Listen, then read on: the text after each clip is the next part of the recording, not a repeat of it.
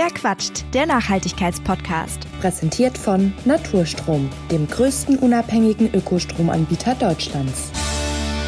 Hallo und herzlich willkommen zu einer neuen Folge von Verquatscht. Mein Name ist Marisa und ich freue mich sehr, dass ihr wieder eingeschaltet habt.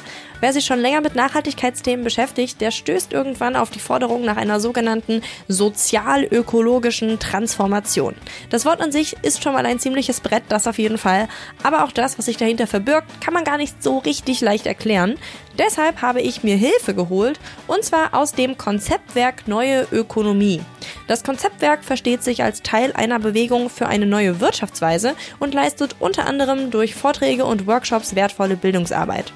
Esther Werder arbeitet dort im Bildungsteam und kennt sich deshalb gut damit aus, Menschen näher zu bringen, was es mit dieser Transformation eigentlich auf sich hat. Und genau das macht Esther auch in dieser Folge verquatscht und damit wünsche ich euch jetzt ganz viel Spaß beim Zuhören. Hallo Esther. Hallo Marisa. Ja, euer Titel sagt ja schon so ein bisschen, ihr wünscht euch eine ja, neue Ökonomie, also eine neue Wirtschaftsweise. Bevor wir so dazu kommen, was ihr, ich sag mal, verändern würdet am System, lasst uns doch einmal über das System sprechen, in dem wir gerade leben und wirtschaften. Was stört euch denn am ja, Kapitalismus? Genau, ja, vielen Dank auf jeden Fall für die Einladung, Marisa. Schön, dass ich da sein kann. Ähm, genau, die aktuell, die Art und Weise, wie wir aktuell wirtschaften und miteinander leben, ist aus unserer Sicht aus verschiedenen Blickwinkeln problematisch. Einerseits äh, löst sie sowas wie ökologische Krisen, wie jetzt ganz aktuell und groß die Klimakrise mit aus. Ähm, und so kurz gesagt, ähm, also auf einem endlichen Planeten ist kein unendliches Wirtschaftswachstum möglich so und die aktuelle Wirtschaftsweise Kapitalismus, wie du es auch genannt hast, hat zur Grundlage auch so ein ähm, Streben nach Wirtschaftswachstum, Profit, Konkurrenz. Das sind alles Logiken, die in der aktuellen Wirtschaftsweise dominant sind und die aus unserer Sicht nicht mit einem nachhaltigen Lebensstil, nicht mit einem langfristigen Leben ähm, mit innerhalb unserer ökologischen Grenzen, der planetaren Grenzen vereinbar ist. Das ist der eine Aspekt. Und der andere würde ich auch sagen, oder würden wir auch sagen, ist so wie wir aktuell leben und wirtschaften, ist es nicht gerecht. Also wir sehen krasse globale Ungerechtigkeiten in der Welt. Wir sehen eine Schere zwischen Arm und Reich, die immer weiter auseinandergeht. Wir erleben Ausbeutung von Arbeit, von natürlichen Ressourcen auf der ganzen Welt zu Lasten ähm, vieler und sozusagen zugunsten weniger und wollen deswegen eine andere Wirtschaftsweise, eine andere Art, wie wir leben, wie wir zusammenleben wollen, ähm, verfolgen und ähm, genau mitgestalten. Mhm. Ähm, dieser, dieser Wunsch nach einem Systemwechsel, das hast du ja auch schon angedeutet, kommt ja oft aus so einer Richtung eben von KlimaschützerInnen, von Menschen, die eben sagen, okay, mhm. Kapitalismus und äh, Klimaschutz, das passt nicht so ganz zusammen.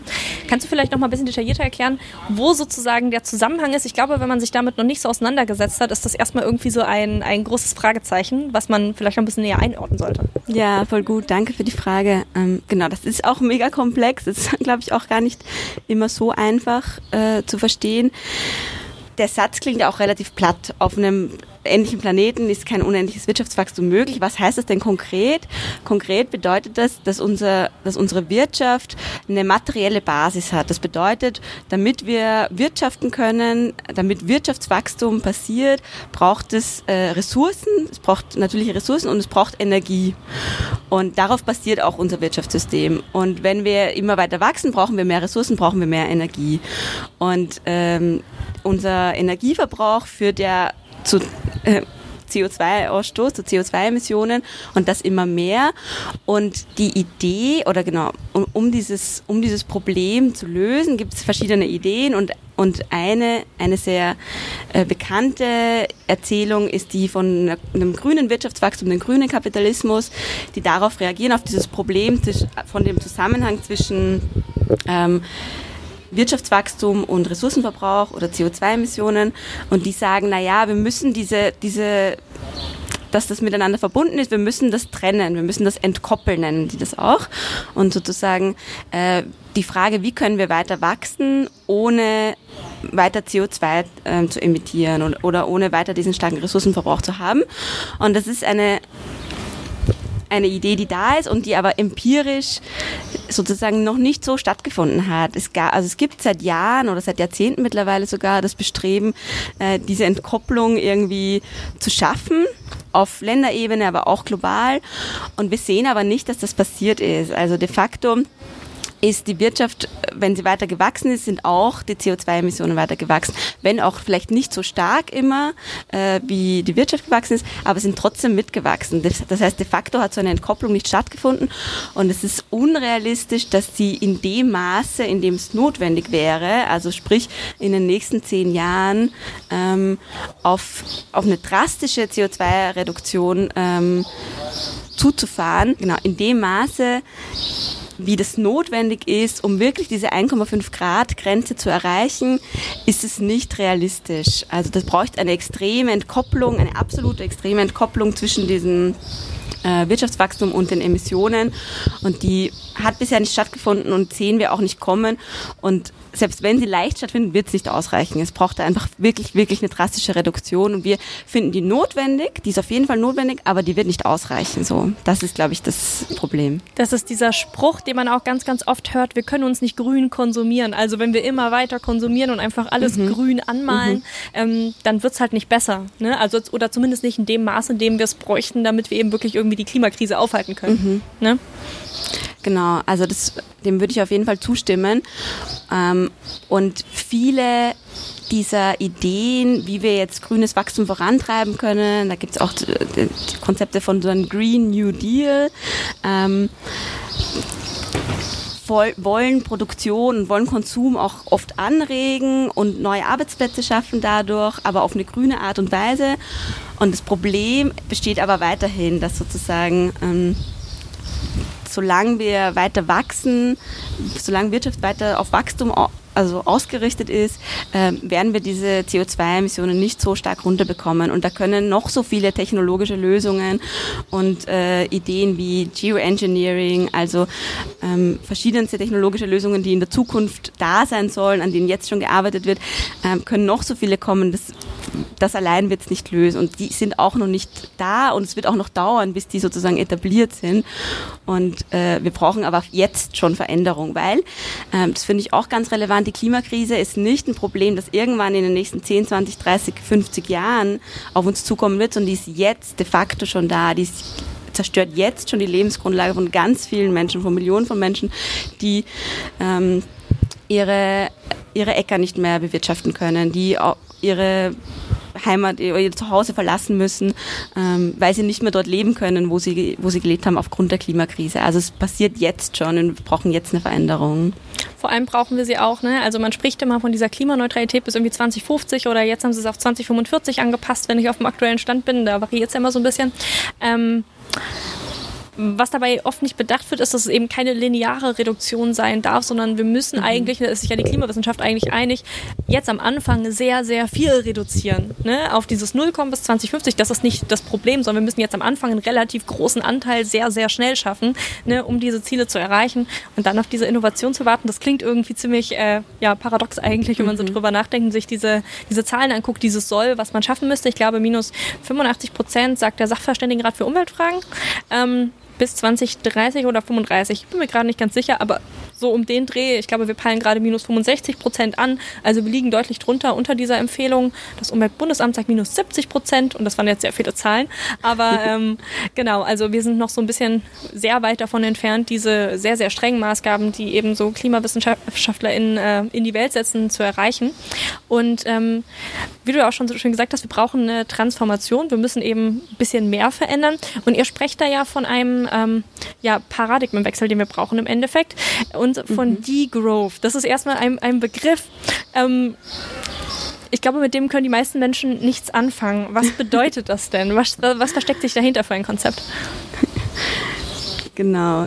Degrowth oder auch Postwachstum, ähm, wie es in der deutschen Übersetzung wäre, und wir verwenden die beiden Begriffe synonym, ähm, ist eine Wirtschaftsweise oder eine Gesellschaftsform, also wie wir zusammen leben wollen, eine Idee, die das auf das Wohlergehen aller Menschen ähm, blickt und sozusagen zum Ziel das Wohlergehen aller Menschen hat, äh, innerhalb der ökologischen äh, Grenzen. Also sozusagen, das bedeutet, wir orientieren, unsere Wirtschaft und Gesellschaftsweise orientiert sich nicht an möglichst viel Profit, an Wirtschaftswachstum, an Konkurrenz und so weiter, sondern orientiert sich an den Bedürfnissen der Menschen, aller Menschen nämlich. Und zum Ziel hat sozusagen ein gutes Leben für alle, das auch nachhaltig und langfristig auf diesem Planeten sein kann so in der Kurzform. Äh, ähm, ist das irgendwie abzugrenzen, weil du jetzt gesagt hast, ihr benutzt diese Begriffe simultan oder beziehungsweise bedeutet für euch das Gleiche. Ähm, es gibt ja diesen berühmten äh, Theoretiker zum Thema Postwachstum, Nico Pelch. Ich hoffe, ich spreche seinen Namen richtig aus. Ähm, ähm definiert ihr das anders als er? Genau, also in, in der deutschsprachigen Debatte wird manchmal unterschieden zwischen was ist Postwachstum und was ist Degrowth.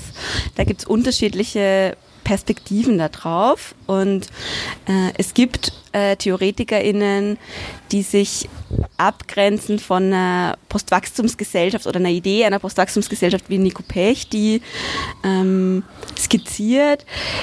Ich würde sagen, die Degrowth- oder Postwachstumsbewegung ist nicht eine Bewegung mit einer klaren Meinung oder einer Bedeutung, sondern das ist ein Sammelbegriff oder so eine Art Dach für Menschen, die sich eben mit der Frage auseinandersetzen, wie kann Wirtschaft und Gesellschaft anders organisiert sein, ohne auf so Wirtschaftswachstum ausgerichtet zu sein. Und da gibt's ähm, ich würde sagen, auch verschiedene Schwerpunkte und auch vielleicht auch in der Radikalität sind sie vielleicht auch ein bisschen unterschiedlich.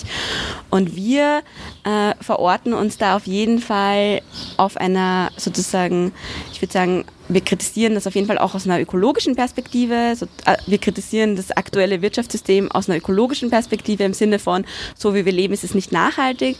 Aber ein ganz starker Aspekt aus unserer Perspektive ist auf jeden Fall auch äh, eine Gerechtigkeitsperspektive, eine soziale Perspektive und zu sagen, es geht nicht nur um Nachhaltigkeit, sondern es geht darum, wie wollen wir zusammen leben und wie können wir das gerechter machen. Und ich glaube, ähm, in dieser Postwachstumsdebatte gibt es unterschiedliche Schwerpunkte, je nachdem, wer darüber spricht. Mhm. Vielleicht so mhm. ungefähr. Und wie würdet ihr das denn gerne gerechter machen, unser Wirtschaftssystem? Wenn wir jetzt gerade dabei sind und äh, über Gerechtigkeit und eben auch Ökologie sprechen, wie kann das denn konkret aussehen? Ich glaube, das ist immer eine Sache, die für viele Menschen sehr abstrakt ist, weil der Gedanke, ich glaube, den würde erstmal fast jeder und jede unterschreiben, ne? dass man sagt, wir wünschen uns irgendwie ein, ein gutes Leben für alle, wir wünschen uns, dass alle ja eben in einem bestimmten Wohlstand irgendwie natürlich leben, ne? also dass es uns gut geht sozusagen, aber eben innerhalb der planetaren Grenzen und außerhalb oder losgelöst von diesem ja, unermesslichen Wachstum sozusagen. Ähm, wie, wie kann das konkret aussehen, wenn man jetzt so an die, an die Praxis denkt? Ja, danke für die Frage. Ich würde sagen, das sind viele Prozesse gleichzeitig. ähm, wenn wir sagen, ein Ziel ist, ähm, dass ein gutes Leben für alle ermöglicht wird, dann müssen wir uns zuerst die Frage stellen, was bedeutet denn überhaupt ein gutes Leben für alle? Und ich glaube, in einem, in einem ersten Schritt ist es ein Hinterfragen von, müssen wir immer höher, schneller, weiter, müssen wir immer mehr konsumieren, brauchen wir immer mehr, äh, müssen wir immer mehr arbeiten, äh, müssen wir immer weiter wachsen, um ein gutes Leben für alle zu ermöglichen? Oder geht es eigentlich auch anders? Oder ist vielleicht auch etwas anderes notwendig? Also es geht auf jeden Fall auch um so ein Hinterfragen von, äh, wie die Welt jetzt funktioniert und wie so Normalitäten jetzt auch so gesetzt sind. Also was ist auch normal in unserer Gesellschaft und wie kann es vielleicht anders gehen? Ich glaube, das ist ein Aspekt. Und diese, genau, ein anderer Aspekt ist auf jeden Fall so, in dem Postwachstum oder Degrowth steckt ja wirklich auch stark so dieses ähm, Rücknahme von Wachstum da drin und das ist auf jeden Fall auch ein Aspekt, äh, ein wichtiger Aspekt die Wirtschaft kann nicht, kann nicht immer weiter wachsen auf diesem endlichen Planeten und gleichzeitig äh, wollen wir uns aber an den Bedürfnissen der Menschen orientieren. Sprich, was braucht es da? Und ich glaube, einerseits braucht es da oder ähm, viele aus der Postwachstumbewegung sagen, es braucht einen Rückbau bestimmter wirtschaftlicher Sektoren, wie zum Beispiel die Rüstungsindustrie, die wir aus ähm, unserer Sicht eigentlich gar nicht mehr brauchen, aber auch ein starkes Runterfahren von äh, Sektoren, die ganz stark auf fossilen Energie zum Beispiel basieren, ähm, also Automobilitätssektor. Ähm, Indust bestimmte industrielle Sektor, Kohlesektor und so weiter. Es braucht einen starken Rückbau davon und gleichzeitig braucht es aber einen Ausbau anderer Bereiche, anderer gesellschaftlicher Bereiche, die total wichtig sind, um unser Zusammenleben irgendwie zu gestalten. Also ich denke da an den Pflegebereich, ich denke an den Bildungsbereich, ähm, ich denke an ganz viele Gesundheitssystem und so weiter. Also ganz viele Bereiche, wo wir jetzt auch in der Corona-Pandemie gemerkt haben, das ist eigentlich die Basis dafür, dass unsere Gesellschaft überhaupt funktioniert. Und die ist total unterfinanziert, die ist unterbesetzt. Ähm, die müssen wir eigentlich stärken. Sprich, ähm, es geht um einen demokratischen vor allem auch Prozess, zu überlegen, was brauchen wir eigentlich in dieser Gesellschaft? Was ist, was ist, was ist notwendig, damit wir ein gutes Leben für alle ermöglichen können? Es geht darum, dass Menschen das gemeinsam entscheiden können, dass es nicht top-down, also von oben herab Prozesse sind, äh, von denen wir gar nichts mitbekommen oder die wir gar nicht ähm, mitentscheiden können. Äh, und gemeinsam zu überlegen, wie wollen wir gemeinsam leben? Wie wollen wir wirtschaften? Wie wollen wir was wollen wir produzieren, wie wollen wir produzieren, was brauchen wir wirklich für, für ein gutes Leben. So. Und für alle, das ist auch immer wichtig, sozusagen mitzudenken. Also es geht da nicht um einen, um den kleinen lokalen Gedanken von, was brauchen jetzt wir fünf Menschen da in unserer Nachbarschaft allein. Das ist auch total wichtig, aber auch auf einer globalen Ebene. Was muss passieren, damit es auf einer globalen Ebene ähm, allen Menschen gut geht oder damit alle, damit die Bedürfnisse gedeckt sind. Gibt es in so einer Welt noch arm und reich? Ich würde sagen, nein. Also Armut ist ja auch, also wird ja auch produziert durch unser aktuelles Wirtschaftssystem, wird auch mitproduziert. Und ich würde sagen, es braucht ein anderes System, in dem wir alle abgesichert sind, in dem wir alle keine finanziellen Sorgen haben müssen, in dem wir nicht von Hunger oder sonstigen Unsicherheiten äh, betroffen sind, in dem unsere, unsere, Grund, unsere Bedürfnisse gedeckt sind. Und Genau, ich glaube, daran müssen wir uns orientieren. Und diese Schere, und ich glaube, ein wichtiger Schritt dahin ist, diese Schere zwischen Arm und Reich wieder zusammenzuführen. Das heißt, es würde sozusagen eine Umverteilung stattfinden oder müsste, müsste eine Umverteilung ja. stattfinden, weil theoretisch gibt es ja genug Geld und finanzielle Mittel und Lebensmittel und sowieso eigentlich alles, was Menschen zum Leben brauchen, en masse auf dieser Welt. Es ist halt nur super ungerecht verteilt. Ne? Also es geht im Endeffekt darum, dass man sozusagen eine Umverteilungsperspektive schafft, so von Grundgedanken, um es mal sozusagen zusammenzufassen. Genau, ich würde sagen, es geht auf jeden Fall um eine Umverteilung. Es gibt ganz viel Reichtum in dieser Welt, ist halt nicht gut verteilt. Darum geht es auf jeden Fall. Und konkrete Vorschläge, also aus der Postwachstumsbewegung gibt es ja auch konkrete politische Vorschläge, wie sowas passieren könnte. Und ein konkreter Vorschlag ist zum Beispiel nicht nur eine Mindest, einen Mindestlohn einzuführen, sondern auch einen Maximallohn oder so eine, so eine Spanne von äh, in einem Unternehmen können Personen nur viermal, viermal so viel verdienen wie andere Personen in dem gleichen Unternehmen. Das könnte man auch gesetzlich sozusagen einführen. Ähm, und das wäre das wär auf jeden Fall ein Beitrag dazu, wie, wie diese Schere zusammengeht, wie umverteilt werden könnte. Andere Ideen sind natürlich Vermögenssteuern und so weiter. Hm. Das heißt aber so prinzipielle Unterschiede sozusagen sind schon noch in Ordnung. Also ich versuche es nur sozusagen auf eine, auf eine ganz, ganz reale Ebene sozusagen äh, zu, mhm. zu transformieren. Ähm, das heißt sozusagen, wie gesagt, also Unterschiede sind prinzipiell schon noch in Ordnung. Sie dürfen halt nur nicht mehr diese ja, auswuchernden Ausmaße, sage ich mal, äh, annehmen. Ich glaube, die, die Orientierung ist eine andere. Ich glaube, ein, ein Ziel ist, wir orientieren uns an den Bedürfnissen aller und alle sind auch abgesichert und können sozusagen diesem Bedürfnis auch nachgehen. Und dann gibt es einen Aushandlungsprozess natürlich. Was sind das denn für Bedürfnisse? Wer hat welche Bedürfnisse? Und das ist auch klar, dass die unterschiedlich sind bei unterschiedlichen Menschen.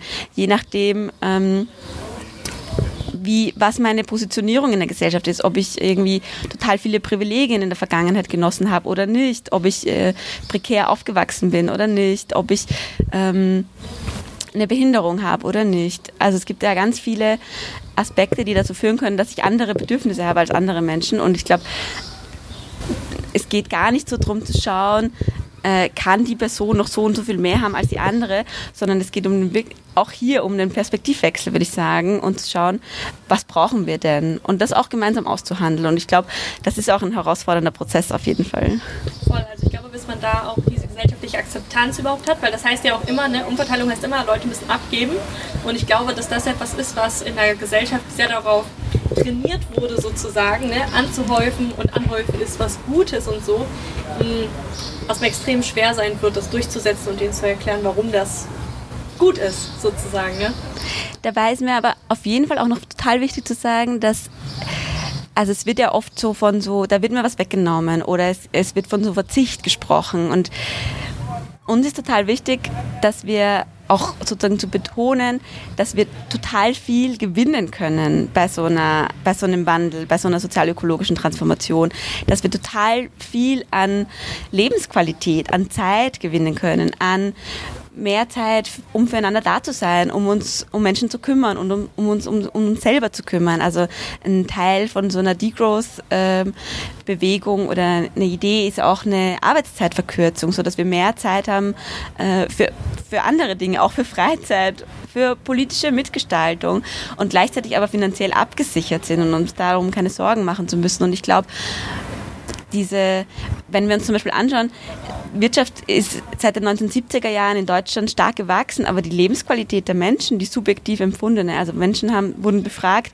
wie zufrieden sind sie mit ihrem Leben, die ist seit den 1970er Jahren nicht gestiegen. So. Und da frage frag ich mich sozusagen, was braucht es denn stattdessen, wenn nicht, äh, wenn Wirtschaftswachstum scheinbar nicht äh, dazu führt? Ich glaube, es braucht andere Vorstellungen von, was ist denn überhaupt ein gutes Leben, was ist Wohlstand für uns?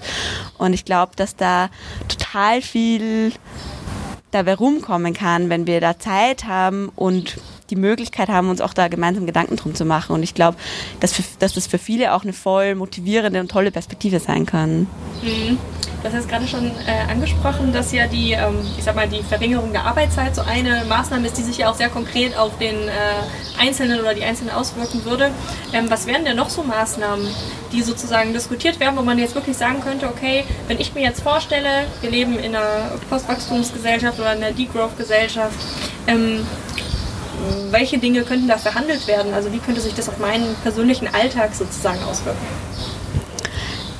Genau, ich glaube, es gibt es sind zwei verschiedene Dinge, so ein bisschen so die Idee, wie kann so eine andere Gesellschaft auch aussehen? Und da haben wir vom Konzeptwerk auch äh, letztes Jahr einen großen Kongress dazu veranstaltet, der Zukunft für alle Kongress.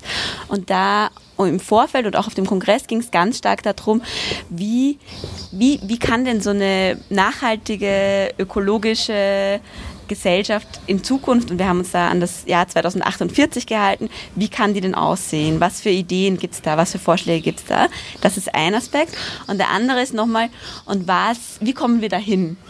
Was für Schritte, was für Maßnahmen bräuchte es da auch jetzt im Hier und Jetzt, um, um zu so einer anderen Gesellschaft zu kommen? Ich glaube, das sind nochmal so zwei Dinge, die wir da unterscheiden können. Und ich habe zu beiden Gedanken. Mich würde, meine nächste Frage wäre so ein bisschen in die Richtung gegangen, äh, wie kann denn überhaupt dieser, dieser, dieser Umbau gelingen? Aber dann können wir vielleicht über beides einfach sprechen. Also wie kann denn dieser Umbau gelingen und dann vielleicht noch, wie sieht denn dann das Ergebnis aus, wenn wir das alles durchhaben? Also mhm. worauf könnte man sich freuen sozusagen? ich würde sagen, wir können uns auf sehr viel freuen. Ähm, genau. Also wir, spre wir sprechen oft von einer sozialökologischen Transformation oder von einem sozialökologischen Wandel. Also das ist ein Wandel hin zu so einer nachhaltigeren, ähm, gerechteren Gesellschaft. Und wir sehen auf jeden Fall, das ist auf jeden Fall ein Prozess, in dem ganz viele, das ist ein vielschichtiger Prozess, in dem ganz viele verschiedene Akteurinnen relevant sind. Und wir glauben, ähm, einerseits braucht es dafür eine starke Zivilgesellschaft, Menschen, die sich äh, in verschiedensten Projekten jetzt schon engagieren. Es braucht, ähm, es braucht Druck von sozialen Bewegungen auf Politik, auf eine öffentliche Debatte. Ähm, es braucht ähm, auch Individuen, die sich Gedanken machen, die, ich habe es vorher schon kurz erwähnt, die so Normalitäten hinterfragen, äh, die schon, schon überlegen, wie, kann, wie können Dinge anders laufen, die sich zum Beispiel in konkreten Alternativen, konkreten Projekten, die es jetzt schon anders machen. Ich denke da zum Beispiel an solidarische Landwirtschaften oder auch an Energiegenossenschaften, Repair-Cafés und so weiter. Es gibt ja schon ganz viele konkrete Projekte, wo du ja, glaube ich, auch schon ganz viele ähm, kennengelernt hast durch deinen Podcast und äh, wahrscheinlich auch darüber hinaus, äh, die es jetzt schon anders machen und die auch schon so, so PionierInnen in diesem Bereich sind und die uns auch als Vorbilder sozusagen gelten können. Ich glaube, das ist auch ein ganz wichtiger Aspekt.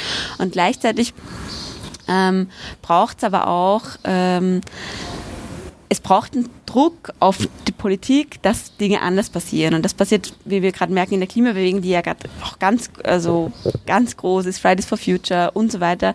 Ähm, die sagen, so geht's nicht weiter. Wir brauchen auf einer strukturellen, auf einer größeren Ebene, wir brauchen andere Maßnahmen, wir brauchen Vorschläge, wir brauchen wirklich eine andere Klimapolitik, ähm, das auch einzufordern. Ich glaube, das ist auch ein wichtiger Aspekt.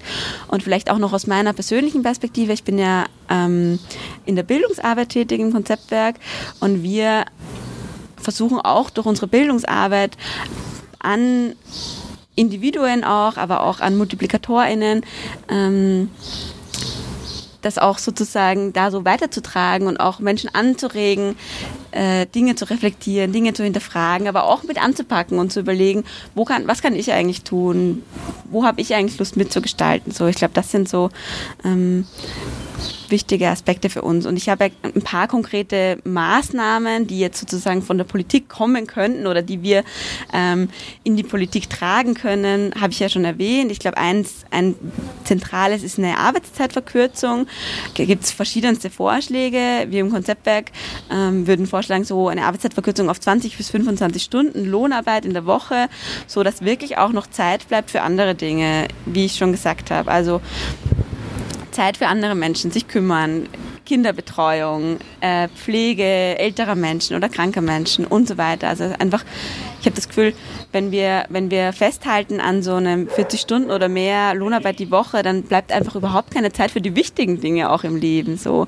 Und wir sehen das ja auch, dass ganz viele Menschen total überarbeitet sind, ähm, Burnouts haben oder auch keinen Sinn in ihrer Lohnarbeit so sehen und das Gefühl haben, was mache ich da eigentlich die ganze Zeit so?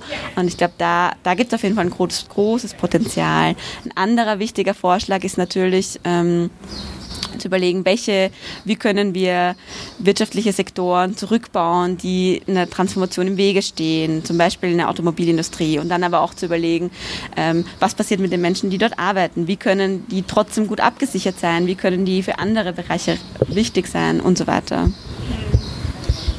Glaube ich, ein, ein, ein harter Prozess irgendwie, gerade mit der Automobilindustrie, die scheint ja äh, heilig zu sein in diesem Land.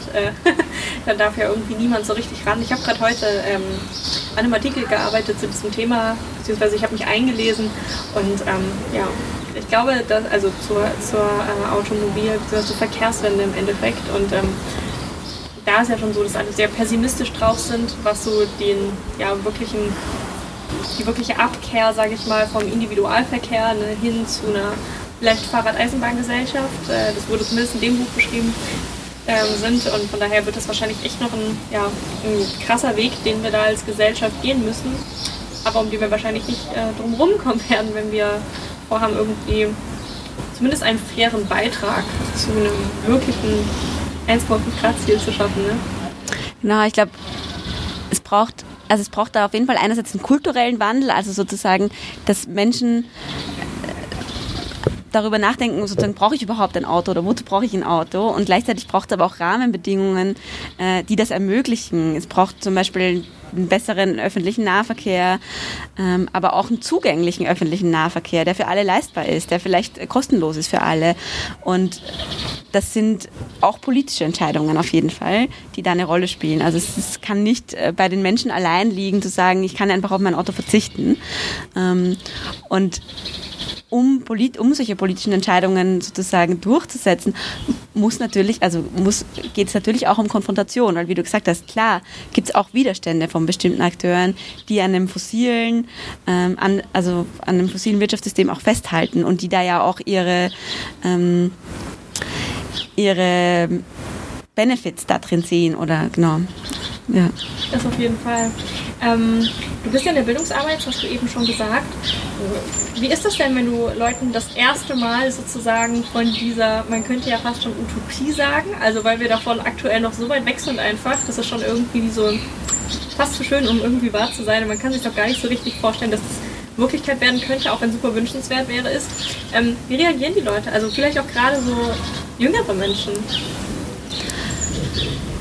Ich würde sagen, es geht gar nicht darum, dass ich da in unsere, genau, wir machen ja Veranstaltungen, Workshops, Seminare und so weiter mit jungen Menschen, aber auch mit MultiplikatorInnen, die dann eben mit diesen Menschen Bildungsarbeit machen.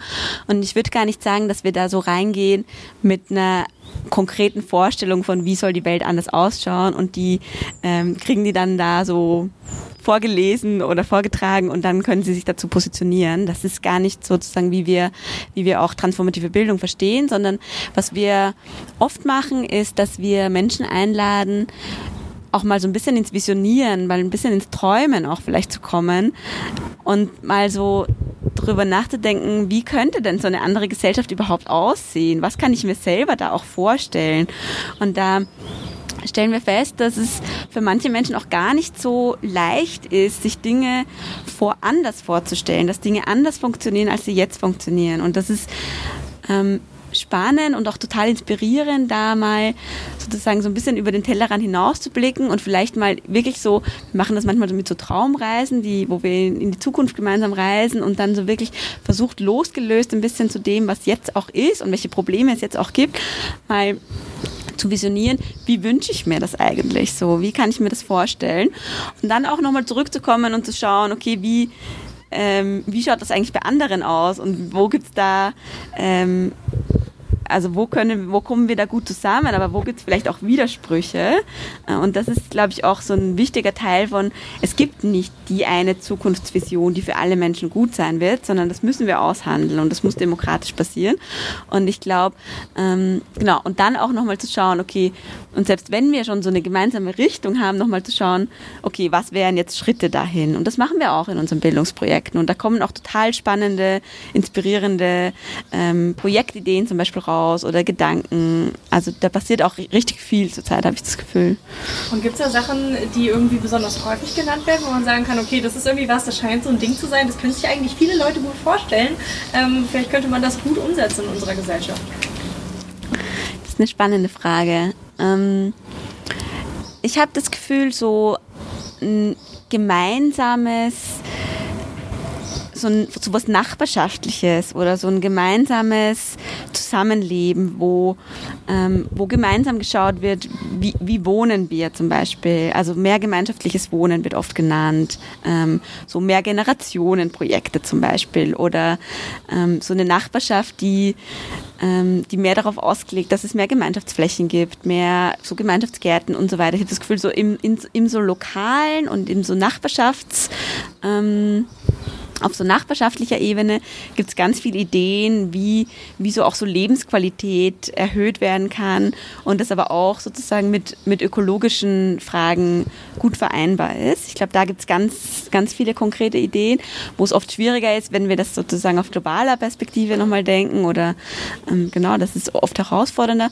Und was ich, was wir früher öfter, aber mittlerweile interessanterweise auch nicht mehr so stark ähm, auch so hören, ist so ein starker Fokus auf so technische oder technologische Lösungen. Also dass dann die Zukunftsvisionen ähm, die, Gesellschaft läuft so ein bisschen ähnlich oder wie wir sozusagen miteinander leben, so ein bisschen ähnlich, aber alles funktioniert irgendwie Hypertech und äh, mit irgendwelchen Flugtaxis und irgendwie ganz tollen neuen Technologien, die jetzt oder auch so vielen Robotern, die jetzt die ganze Arbeit für uns machen.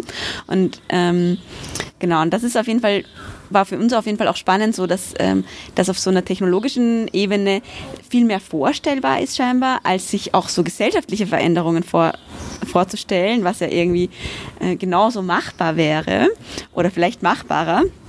Ähm, und wir haben aber auch, oder ich habe das Gefühl, das hat sich auch ein bisschen verändert, zumindest mit den Zielgruppen, mit denen ich arbeite, dass immer mehr auch so auf so einer, äh, wie wollen wir unser Zusammenleben gestalten, da auch andere Ideen aufkommen. Schön. Vielleicht zum Schluss noch mal eine Sache für so ein, so ein Tipp für diejenigen, die sich das jetzt angehört haben und sagen, okay, ich finde das irgendwie super spannend. Wie, wie kann man sich jetzt engagieren, wenn man sagt, okay, ich habe irgendwie Lust, diese, diesen, diese sozial-ökologische Transformation mitzugestalten, ich habe Lust, mich einzubringen, was kann man tun? Ich glaube, da kann man ganz viel tun. ähm, ich würde sagen, im Kleinen beginnend mal ein bisschen mit anderen Augen oder vielleicht mit anderen Sinnen auch so durch die Welt zu gehen und zu, und zu überlegen, so äh, sich so Grundfragen zu stellen. So, warum wirtschaften wir eigentlich? Wie wollen wir eigentlich in Zukunft arbeiten? Ähm, wie kann ein gutes Leben für alle ausschauen? Und sich damit da, darüber auch mit anderen Menschen auszutauschen. Ich glaube, auf so einer Ebene ähm, kann es ganz ähm, konkret und einfach passieren. Wir haben ja auch dieses äh, zu dem Zukunft für alle Kongress haben wir äh, begleitend dazu auch ein Buch rausgegeben. Das heißt Zukunft für alle. Wie wollen wir leben in 2048?